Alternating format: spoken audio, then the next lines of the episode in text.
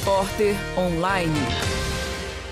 A PUC São Gabriel realiza essa semana a quarta edição da SCAP, Semana da Ciência e Arte Política. Hoje, no dia 20 de setembro, entrevistamos no Teatro da Universidade a palestrante, doutora e professora em Psicologia Social pela USP, Universidade de São Paulo, Leni Sato. A palestra que ocorreu às sete e meia da noite abordou o tema Trabalho, Emprego e Desemprego emergente na configuração no sofrimento que motivava a busca de atendimento. De acordo com Leni Sato, é necessário repensar aquilo que é definido como áreas da especialização da psicologia do trabalho e psicologia clínica.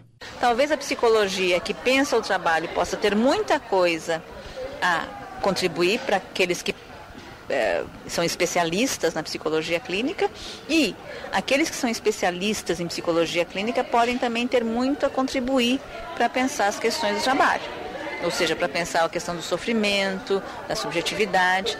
E, por outro lado, né, a psicologia do trabalho pode ter muito a contribuir para a psicologia clínica repensar o modo como ela lida com o tema trabalho quando ele emerge na demanda de um atendimento, por exemplo.